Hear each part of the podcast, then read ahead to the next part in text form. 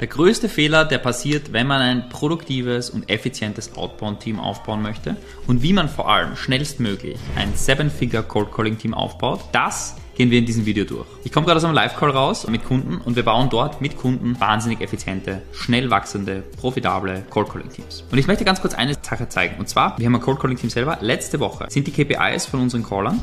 Und zwar hier in unserem CRM sieht man äh, unser CRM-Setup so, das ist this week. Gehen wir da, weil heute Dienstag ist, auf last week. Hier siehst du die Statistik von letzter Woche. Das sind im Prinzip ein paar Accounts, paar sind, kannst vergessen, relevant sind die Zahlen, ja. Letzte Woche die Kennzahlen von unseren Cold Callern. Das heißt, hier ganz kurz die KPIs. Die Gülsum ist relativ frisch im Team und hat da zwölf Termine gehabt. Michelangelo war die halbe Woche weg, weil er einen Todesfall gehabt hat in der Familie und deshalb war er eine halbe Woche weg. Nikolai war zwei Tage krank, letzte Woche leider auch. Das sind relativ viele Sachen zusammenkommen. Fabian ist seit zwei Wochen dabei, Tim seit einer Woche im Team. Das sind die Zahlen Zahlen von letzter Woche. Das heißt, du siehst hier 24 Erstgespräche vereinbart in einer Woche, 22, 14, 13 bei Teilzeit, bei quasi, wo sie nur eine halbe Woche da waren, ja, bei Vollzeit. Und das sind die Ergebnisse von unserem Cold Calling Team von letzter Woche gewesen. Und ich möchte mit dir eine Sache durchgehen, was ich immer und immer wieder sehe bei ganz, ganz vielen Kunden von uns, bei vielen Leuten, die ein Cold Calling Team aufbauen wollen. Und zwar, was sie glauben, ist, dass sie Bewerbungsinterviews führen und wenn sie einen Bewerber interviewen oder fünf, und sie dann jemanden finden, der für sie Kaltakquise machen will, sagen sie, oh geil, ich nehme dich, komm ins Team. Und das ist das Tödlichste, was du machen kannst. Und zwar, was machst du damit?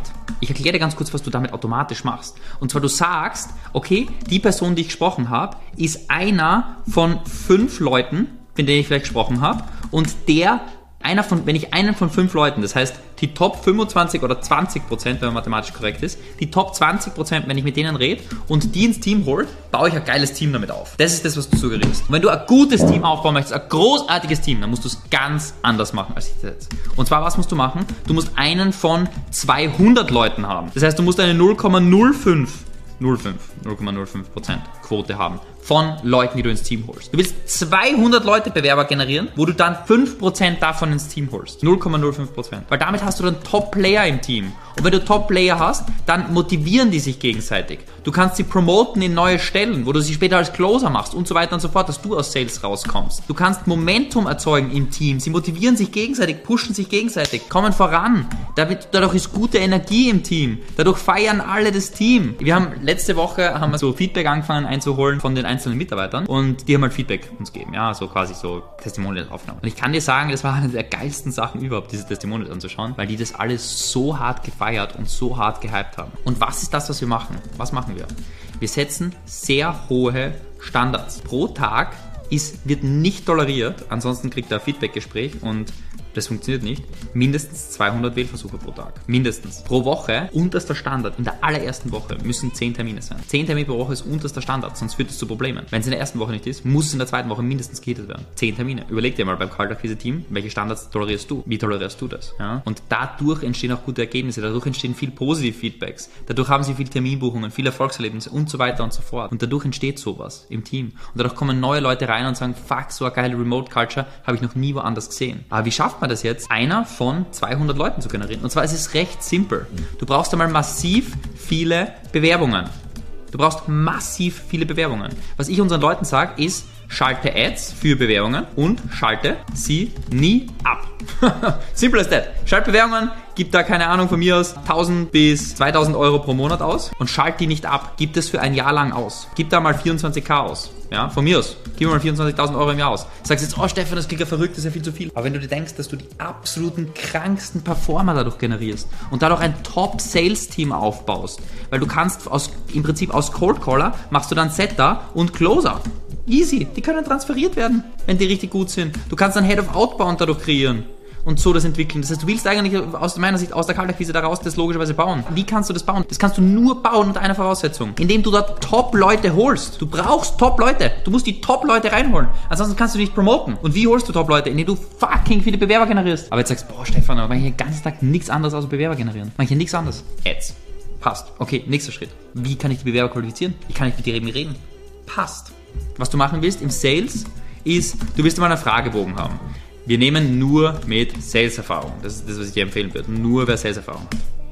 Dann im Sales machst du im ersten Schritt eine Sprachmemo per WhatsApp zum Beispiel, sollen dir die Bewerber schicken, über ihre letzte Sales-Position, über ihre letzte Sales-Station. Erklären sie dir, okay, ich habe das und das gemacht. In der Tonalität hörst du schon einiges raus. Schlaftablette oder nicht, geile Energie oder nicht, kann er reden oder nicht.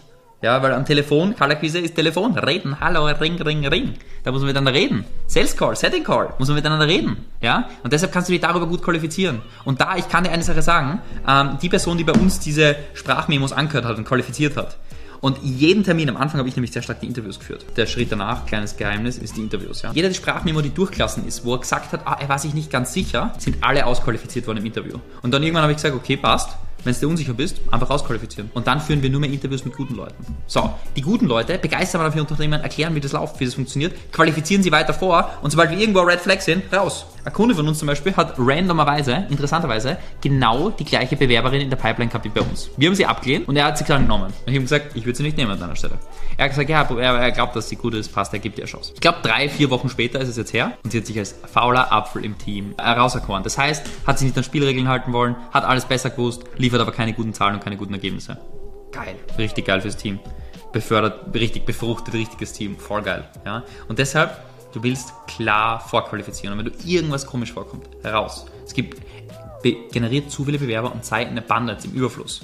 Und dann als erstes Probetag. Davor, vor dem Probetag, gibt es einen Videokurs, den du erstellt haben musst, wo es eine Einschulung gibt, wo alles glasklar ist und dann machst du irgendwie so einen Testtag, wo einfach die Person ist einen Tag bei dir im Unternehmen, kriegt einen Zugang und soll arbeiten. Praktisch arbeiten schon. Ganzen Tag Kalterquise und dann schauen, wie die Ergebnisse sind, die die Calls anhören nachher und schauen, wie gut die waren, wie gut die sind, wie die Gespräche sind und so weiter und so fort. Dort reingehen.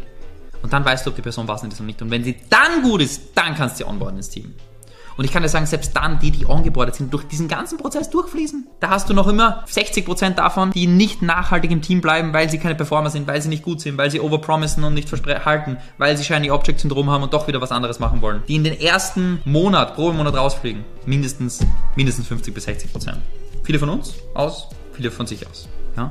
Und dann bleiben die Top-Performer im Unternehmen. Und von den Top-Top-Performern, von denen, die man hat, das heißt, die, die Top von den 200 Leuten, die kann man dann richtig gut Leute befördern. Und dann ergibt sich was daraus. Erstens, wenn du einen vorhast, einen Fahnenträger, mit diesem Apple Pen, einen Fahnenträger hast, der vorgeht und vorlauft und zeigt, dass es möglich ist, dann sehen die anderen Caller das auch und performen auch alle automatisch besser. Und wenn du Low Performance zulässt, dann ziehen die die alle runter. Deshalb musst du die Low Performer cutten und die Top Performer promoten. Und damit holst du neue Leute wieder ins Team rein. Und das Unternehmen kann wachsen, das Unternehmen kann sich entwickeln. Und du baust aus deinem Unternehmen raus eine absolut phänomenal starke Salesmaschine. Und das ist das, wie du es machen willst. Du willst Bewerber im Abundance-Modus haben und nicht glauben, ich hole jeden rein. Und den Prozess klar aufsetzen. Bewerber generieren, Sprachmemo vorqualifizieren, Interview führen, Probetag führen und dann arbeiten. Und wer im Arbeiten Standards nicht einhaltet, klares Feedback geben, konkretes Feedback. Wer nicht 200 Wählversuche einhaltet, wer nicht mindestens zwei Termine am Tag liegt, konkretes Feedback geben und dann werden die Schritt für Schritt aus dem Unternehmen entfernt Natürlich kriegen sie Feedback, natürlich kriegen sie Training, aber wenn sie nicht besser werden und sich nicht entwickeln, dann werden die aus dem Unternehmen entfernt, weil es keinen Sinn macht, für weder für die andere Person noch für dich. Und damit hat man ein klares Team und setzt absolute Performance auf. Und somit entstehen phänomenal gute Ergebnisse.